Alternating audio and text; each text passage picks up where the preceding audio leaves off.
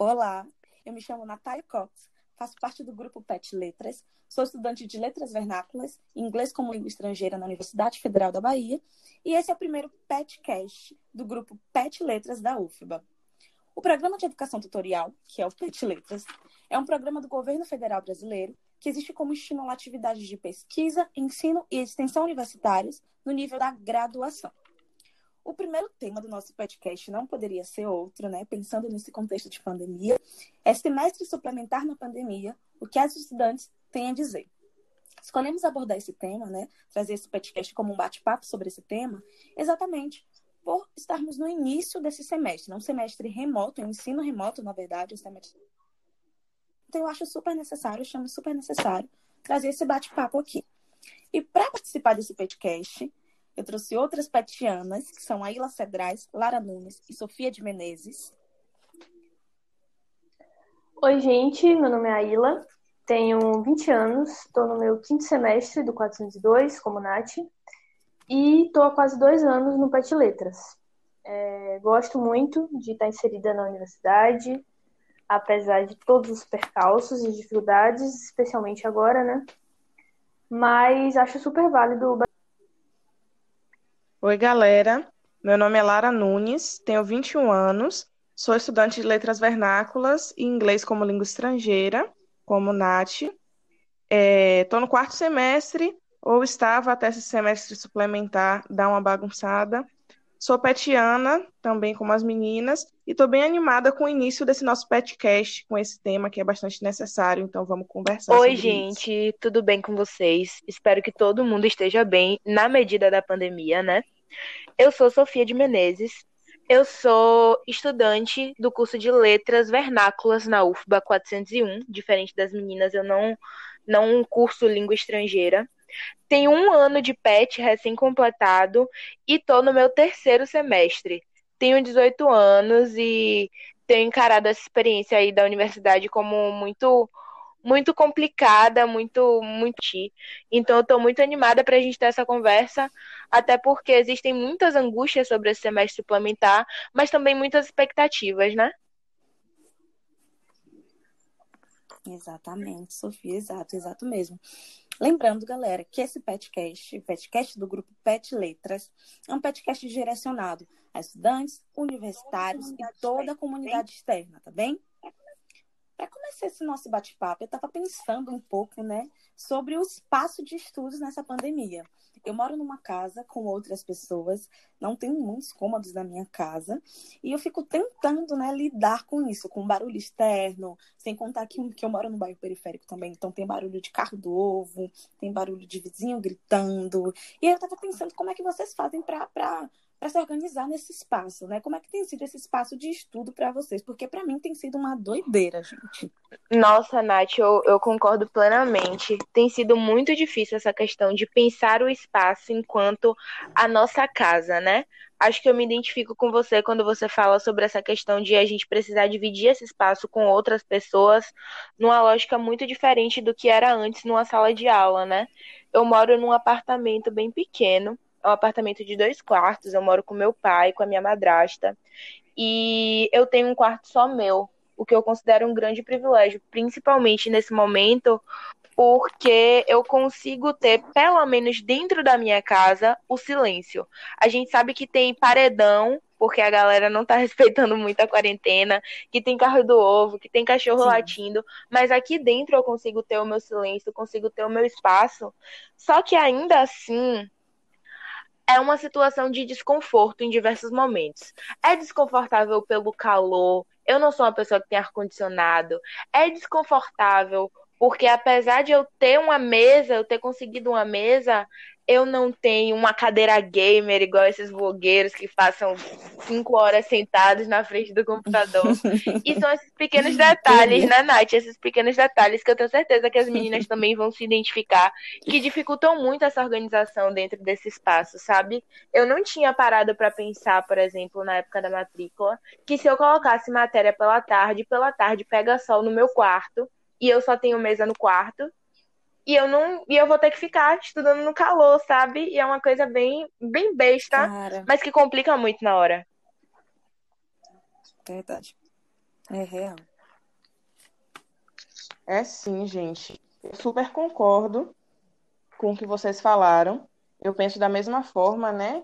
Estar em casa, o espaço da casa, é um espaço de desconforto em relação a ser um espaço de estudo, porque a gente já tinha uma rotina estabelecida, já tinha uma, uma forma diferente de, de lidar com os estudos, né? O ambiente da universidade é um ambiente direcionado para aquilo, e de repente você se vê em casa, e a casa são as outras pessoas, é o cachorro, é o, ba o barulho de fora, e também o fato de ser a casa, né? Aquele momento que você Sim. teoricamente sai dos seus afazeres e está naquele momento em casa. E nesse, nesse contexto de pandemia, a gente não tem isso. A gente trabalha em casa, a gente estuda em casa, e esses limites ficam, às vezes, um pouco comprometidos. Eu tenho um quarto também, assim como o Sophie, considero um ganho, né? considero uma vantagem o fato de que eu tenho um quarto e que eu tenho a possibilidade de silêncio dentro desse espaço para estudar, mas no meu quarto, por exemplo, não tem uma mesa de estudo. É, eu fico dividida, às vezes, em estudar no quarto sem a mesa ou ir estudar na sala e, de repente, colocar o fone porque alguém está assistindo televisão. E aí é isso, você vai tentando se moldar a situação. E para mim é bem desconfortável, né? Não vou mentir, porque a minha rotina de antes era bem fora de casa, bastante fora de casa. Eu vivia entre cidades, né? Desenvolvo projeto. Eu moro em Dias Dávila, desenvolvo os projetos em Camaçari, estudo em Salvador, então minha vida, quando não era no espaço da universidade ou no espaço fora de casa, era dentro de ônibus. E dentro de casa eu não estudava. Eu realmente, é, a casa para mim nunca foi um lugar de estudo. E agora eu me vejo tendo que adaptar a minha mente a essa nova situação. Então, está sendo um desafio. E eu imagino, né, que se está complicado para mim, imagina para quem não tem esse espaço como eu tenho, Verdade. não tem essa possibilidade de silêncio como eu tenho aqui. E vocês estão falando. Verdade, eu penso a mesma coisa. Vocês estão falando muito do espaço, gente. Uma coisa que também tem sido um problema para mim é encontrar o tempo, o tempo do estudo. Porque pelo fato de estarmos em casa, o tempo do estudo começa a ficar muito diluído com as outras tarefas que você tem que fazer em casa também. É, as tarefas domésticas, é, e até com os, a, os aparatos tecnológicos mesmo, né? O celular, o computador. Porque ao mesmo tempo que a gente está estudando, a gente de repente está falando com um amigo, está falando com um familiar, aí a gente se desvia completamente da rota que a gente estava. Então, com certeza. a hora do estudo é fica perdida. E é muito diferente, porque o fator comum que a gente tinha com todos os outros alunos era o espaço da universidade. E isso a gente não tem mais. Então, acho que todos esses desafios aí são muito naturais, né? E a gente vai ter que ir lidando com isso mesmo. Exato, é aprender a lidar. E meio que o espaço da universidade significa muita coisa, né, gente? Estar naquele espaço significa muita coisa, já que é um espaço é, de autoridade, né? Um espaço de, da elite, né? Ainda assim, a universidade não deixa de ser um, um, espaço elitizado. Mas não estar nesse espaço significa muita coisa também. Eu fico pensando super nisso. Porque assim como vocês, eu, eu tinha né, uma rotina, uma certa rotina, inclusive eu sinto muita falta. E é muito doido ficar pensando o quanto eu tento adaptar, né, ou ajustar essa rotina em outro espaço, que é o espaço da minha casa. Outra coisa também que eu fico pensando muito, né, estando em casa, é a questão da organização como que eu vou me organizar em meio a essa pandemia, né? Eu fico procurando alguns recursos para me organizar em meio à pandemia. É muito doido. Eu tento anotar as coisas, mas nem sempre rola. Eu tentei baixar aplicativo de organização, mas também nem sempre tem rolado. Meio que rola um desânimo também, porque né, contexto de pandemia não tem como não estar desanimado, já que você fica o tempo todo dentro da sua casa, né? Pelo menos você que respeita. Muito doido. É sim. É, quanto à organização, eu sempre me considerei uma pessoa bastante organizada em relação aos estudos, porém desorganizada em relação à casa. E aí entra esse essa dinâmica aí entre espaço e organização. Porque se eu era desorganizada em casa, mais organizada nos estudos, agora que eu tenho que estudar em casa, tá tudo virado na minha cabeça, porque como é que eu vou me organizar num espaço que eu já não me considerava tão organizada assim, né? por exemplo, em relação ao que eu tenho que, que estudar, ao ambiente da universidade ou algum projeto que eu vá desenvolver, eu tenho caderno, tenho agenda, tenho caneta colorida. Eu gosto muito de, de me organizar no papel, mas o meu quarto, por exemplo, ele está sempre bagunçado e isso afeta muito a forma como que a gente vai estudar. Então, acaba que eu tenho que fazer essas adaptações, né? Saber que eu tenho que ser mais organizada em casa, no ambiente da casa, para acabar me organizando melhor também em relação aos estudos, que era um problema que eu não tinha antes, mas com essa pandemia tudo ficou muito bagunçado na minha cabeça. E nesse contexto todo, um perfil que tem me ajudado muito, que eu gostaria de indicar aqui para quem quiser, é o Organizando com a Deusa, um perfil no Instagram voltado para a organização pessoal, que vai pautar muitas coisas, inclusive a dificuldade de se organizar na pandemia, e que tem um foco também em organização pessoal para pessoas negras. Então, para mim, enquanto mulher negra, é muito importante é, ter alguém né, que demarque esse espaço e essa necessidade. Porque sem organização, sem algum nível de organização, né, porque cada pessoa se organiza de maneira diferente, a gente vai ver aqui, né, as meninas com certeza vão ter é, coisas diferentes para falar também em relação à organização, porque nem todo mundo é igual é, quanto a isso mas ter alguém que, que pense sobre né, a importância de pessoas negras se organizarem e de estarem na universidade, mesmo é, lutando é, nesse ambiente de casa, mas a gente ainda está na universidade, o semestre suplementar é uma prova de que a gente está lá. É, as atividades do PET que não pararam são provas de que a gente está lá, demarcando esse espaço e a organização nesse sentido é muito importante. Eu acho que... de permanecer, né?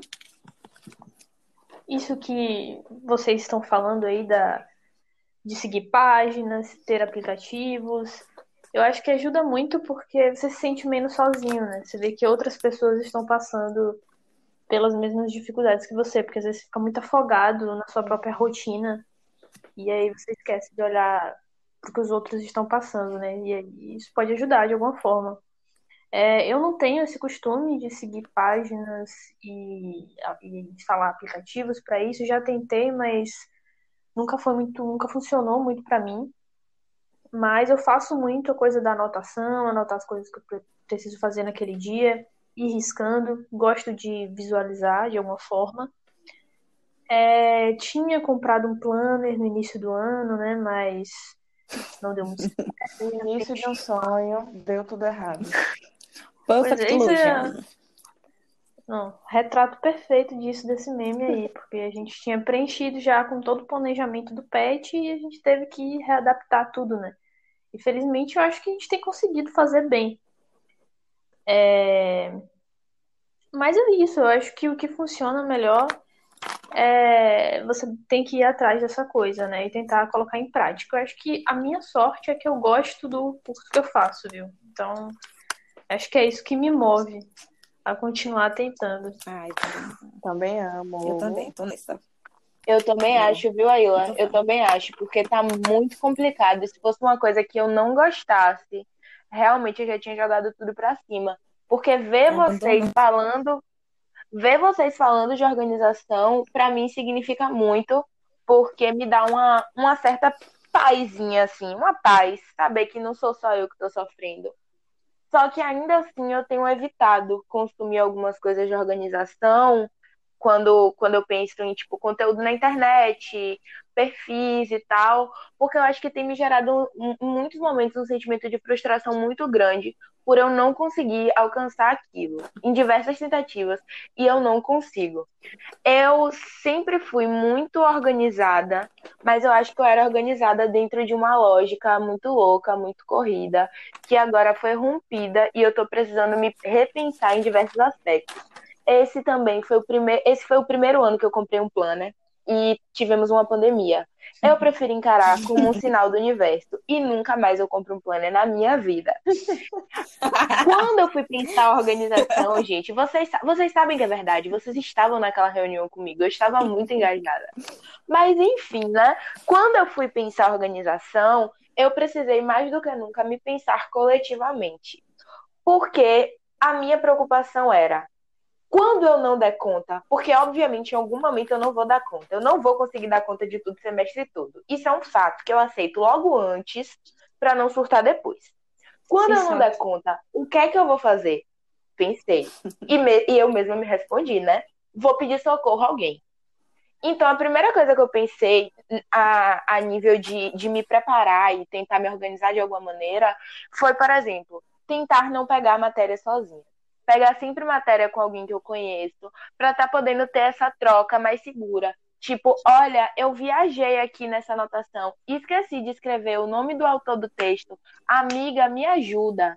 Isso para mim significa muito, porque acho que mais do que nunca essa essa teia afetiva dentro da universidade tem sido muito importante. Eu estou pegando matéria com Natália, é, não consegui pegar com Lara, mas a gente tinha tentado um em comum. Sei que, de certo modo, a Ila está sempre colada comigo nas coisas de pet e tudo mais. E isso significa muito dentro da minha organização, porque tira alguns pesos, sabe? Tira alguns pesos de, tipo, tornar tudo muito, muito muito pesado, sabe? Tipo, se eu esquecer de anotar isso aqui, eu não vou saber mais. Não, eu tenho tentado deixar essas coisas um pouco mais leves, porque eu sei que em algum momento eu vou falhar e eu não quero que essa falha pese tanto assim, sabe? Cara, real, Sofia. Real, real, real. Sofia falou de uma coisa, né, que eu fiquei pensando. Ela falou sobre a cadeira de game. Eu não tenho uma cadeira de game. As meninas citaram que tem um quarto, pelo menos, para estudar e tal. Eu falei que aqui em casa é cheio de gente, meio difícil de lidar, mas pelo menos eu tenho uma casa, tenho um cômodo em que eu posso pedir para que as pessoas não entrem durante um momentinho assim, que eu vou estar um pouco ocupada. E eu fico pensando, é, esse semestre suplementar é de fato democrático, na verdade. É, porque, eu, porque eu penso enquanto não democrático. Vamos, vamos pensar dessa forma. Até porque eu não vejo como uma espécie de privilégio ter uma casa para morar, é, ter um cômodo em que eu possa estar sozinha. Vocês, por exemplo, tem um quarto só para vocês, em que vocês possam estudar, tem uma mesinha, uhum. é, não ter uma cadeira gamer. Eu não vejo isso como um privilégio, porque eu acho que é algo normal, natural, né? Eu acho que deveria ser um acesso coletivo. Todo mundo deveria ter esse acesso coletivo. E penso não só na graduação, né, gente? Já pensou, é, esses alunos da educação básica, por exemplo? Cara, o quanto deve estar sendo difícil para eles lidar com, com, tudo isso, né? Com esse ensino à distância. Para a gente é um ensino remoto, mas, mas para eles eu acredito que seja um ensino à distância, né? Ou não. Mas ainda assim não deixa de ser difícil, não deixa de ser complicado de lidar. E aí, vem logo na minha cabeça é, é, esses aparatos tecnológicos, né, que são necessários para esse ensino à distância e esse ensino remoto.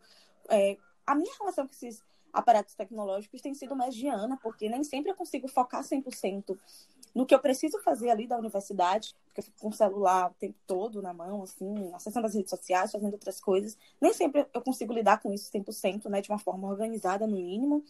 Mas eu não vou mentir, eu, eu tenho um computador que eu preciso é, utilizar com outras pessoas, porque na minha casa só tem um computador, tá ligado?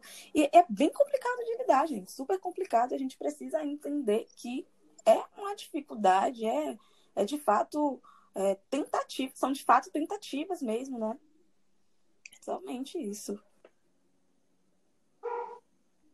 Nossa, Nath, eu tenho, tenho pensado bastante sobre isso também, porque são diversos detalhes, né, que vão se acumulando para a gente pensar a nossa relação com esses aparatos tecnológicos. Essa, essa palavra é bonita, né? Esse termo alienígena é legal. Aparatos tecnológicos. Porque até a dinâmica de dividir um, um computador, por exemplo, é muito diferente na, na pandemia, muito diferente no ensino remoto. Antes, eu brigava com meu primo porque eu queria assistir Netflix e ele queria jogar. A briga era essa. Agora não existe nenhuma briga. Tá todo mundo chateado porque a gente tem obrigações a cumprir na frente daquele computador Verdade. e a gente vai negociar. Como ele é menor e tem mais dificuldade em, em se concentrar na frente da tela de celular, eu tenho que ter a sensibilidade de ceder o computador a ele em alguns momentos. Graças aos céus, nesse momento eu não estou precisando mais de vídeo com meu primo, porque eu pude voltar para minha casa com com algumas coisas que se desenvolveram aí sobre o trabalho do meu pai, mas ainda assim é muito complicado e é muito estranho, porque na sala do PET, o PET Letras é um, é um dos PETs que tem sala, né? É uma coisa muito necessária, mas que nem todo PET tem. Verdade. Na sala do PET Letras, a gente tem dois computadores. O que é pouco, porque somos 14, né, gente? Se não me engano. Sim. Não, somos 13. 13. É pouco, mas ainda assim, como nós temos horários muito distintos, tem gente que pega a matéria de manhã, tem gente que pega a matéria de tarde, tem gente que pega a matéria de noite. A gente consegue se desenrolar nos momentos que a gente está dentro da universidade para usar aqueles computadores. E querendo ou não, esses computadores fazem falta sim. Estão fazendo falta para muitos de nós. Talvez para mim, Sofia, não esteja fazendo tanta, mas para outras de nós a gente sabe que tá, porque a gente dialoga e a gente sabe que são realidades muito diferentes. Então essa relação é muito tensa. A gente estava aqui para gravar esse esse podcast, quantas vezes a gente teve que remarcar, refazer, porque a conexão cai, porque a gente não consegue, Sim. e pede emprestada a internet do vizinho, e vê se o pai tem 3G, porque o Wi-Fi não tá pegando. Fora todo o estresse que, que as telas proporcionam, né? Tem que pensar isso. Eu, particularmente, tenho sentido sintomas que eu nunca tive antes de, de dores de cabeça, de estresse, um estresse atípico, Nem que eu fala. tenho percebido que está relacionado sim à exposição ao computador. Com é certeza. muito cansativo. Com certeza, com certeza. Comigo não é muito diferente, não. Mas não é mesmo. E eu acho, gente, que uma parte muito importante, uma, uma palavra-chave, apesar de gasta, é a empatia. Porque eu acho que a gente tem que entender e naturalizar o fato de que essa é uma situação atípica. Então, para muita gente, é a primeira experiência com esse ensino à distância. Né? Para mim, por exemplo, eu acho que é a minha primeira experiência. Então, eu acho que tanto nós, alunos, quanto os professores, têm as suas dificuldades, estão aprendendo, estão se adaptando. Então, eu tive a sorte de cair com professores que têm se mostrado muito compreensivos, né? É, a ensinar quem tiver dificuldade, a compartilhar os materiais, a repetir informações, a explicar por que, que vai gravar ou por que, que não pode gravar a aula. É, então, eu aprecio muito esse tipo de comportamento. Então, sei lá, às vezes tem um professor que obriga os alunos a ligar a câmera e às vezes a pessoa não conseguiu nem pentear o cabelo naquele dia. Sim. Tipo, eu Sim, muitos dias não consigo nem pentear o cabelo. Eu, eu todo dia. Então, é real. É uma coisa básica, mas é real. Então, esse tipo de coisa tem que ser naturalizada. E é, eu tenho aqui as minhas poucas coisas, um celular, um notebook, eu também divido com meu pai. Tenho um Kindle que se mostrou uma aquisição muito válida, que eu faço muitas leituras nele. É, mas é isso, eu acho que a gente tem essas coisas que são tão básicas como um lugar só pra gente, mas que não deveriam ser consideradas privilégio, né? Todo mundo deveria ter Verdade. essas coisas. É, é, é isso. Exatamente. Exatamente isso. É isso mesmo, gente. Eu vivo em rede social, eu amo rede social, amo estar no celular. Tô o tempo todo, né, com o celular na mão. Porém, minha relação com os aparatos tecnológicos tem sido tanto uma amizade quanto uma inimizade. Porque além de estudante, eu também sou artista, né? Eu sou cantora e poeta. E cantor e poeta vive muito de rua, vive de palco e vive de público Verdade. né?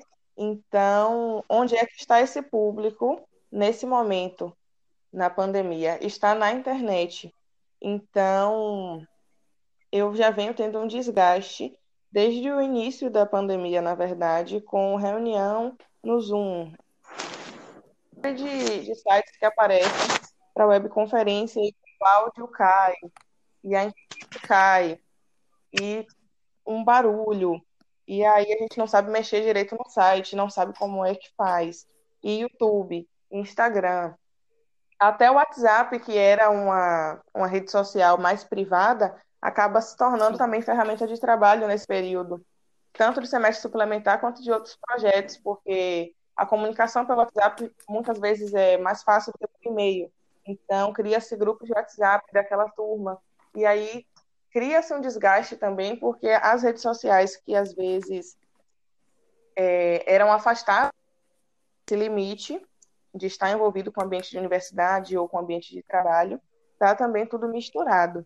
Então, eu tenho sentido, tenho me sentido muito desgastada. Me identifico com a fala de Sofia né, sobre os estresses, os sintomas que não apareciam antes, né, as dores de cabeça, porque é você está o tempo todo ali, né, é, com aqueles recursos, mas com uma finalidade específica que não existia antes e com uma demanda muito maior.